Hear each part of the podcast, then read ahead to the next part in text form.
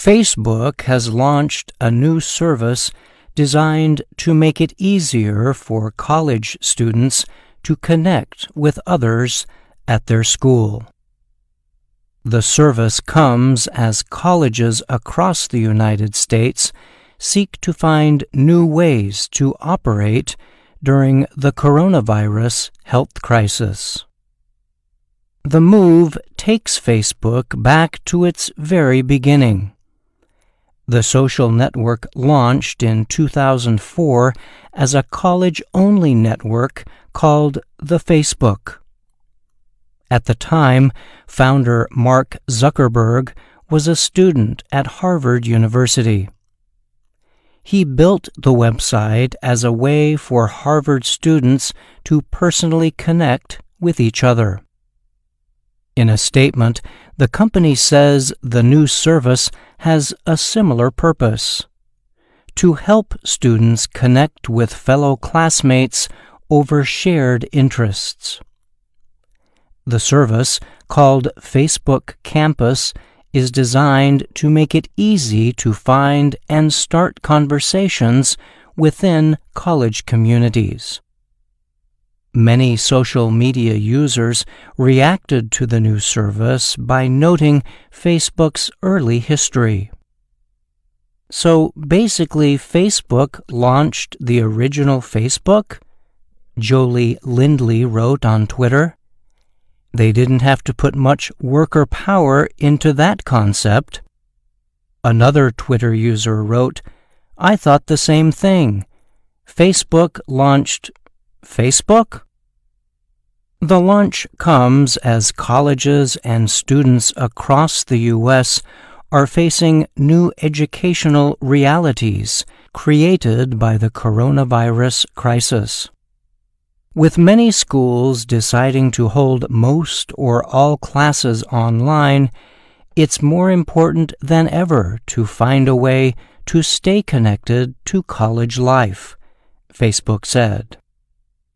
The company said the service can help students form new relationships even if they're away from their college.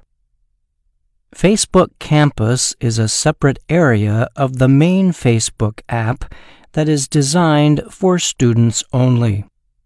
Users can create a profile in Campus that is different from their main Facebook profile. To sign up, students are required to provide their college email and the year they will graduate. They can add additional details if desired, such as their area of study, classes, and hometown. Campus permits students to discover groups and events happening only at their school. Profile information can also help users connect with other students with similar interests. Currently, Facebook Campus is available to students at 30 U.S. colleges and universities. The schools include California Institute of Technology, Johns Hopkins University, Florida International University, Vassar College, and many others. Facebook plans to add more in the future. Like the main Facebook service, Campus has a news feed that shows content published by other users and groups. The campus news only includes material related to that user's school. Facebook Campus also has a messaging system called Campus Chats.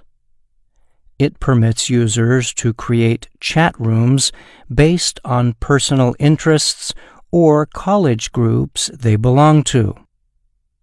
Facebook says when content is shared on campus, only registered users of the same college community can see it. Unlike the main Facebook app, the company says Campus does not permit content published by groups to be seen by people off Facebook. and information relating to groups and events on campus is limited to only the user's school. Users can choose to make a campus group open for all others to find, or it can be made private, meaning the content can only be seen by members of the group. Like its main app, Facebook said in a statement about privacy that Campus can use a user's activity to show more relevant content, including advertisements.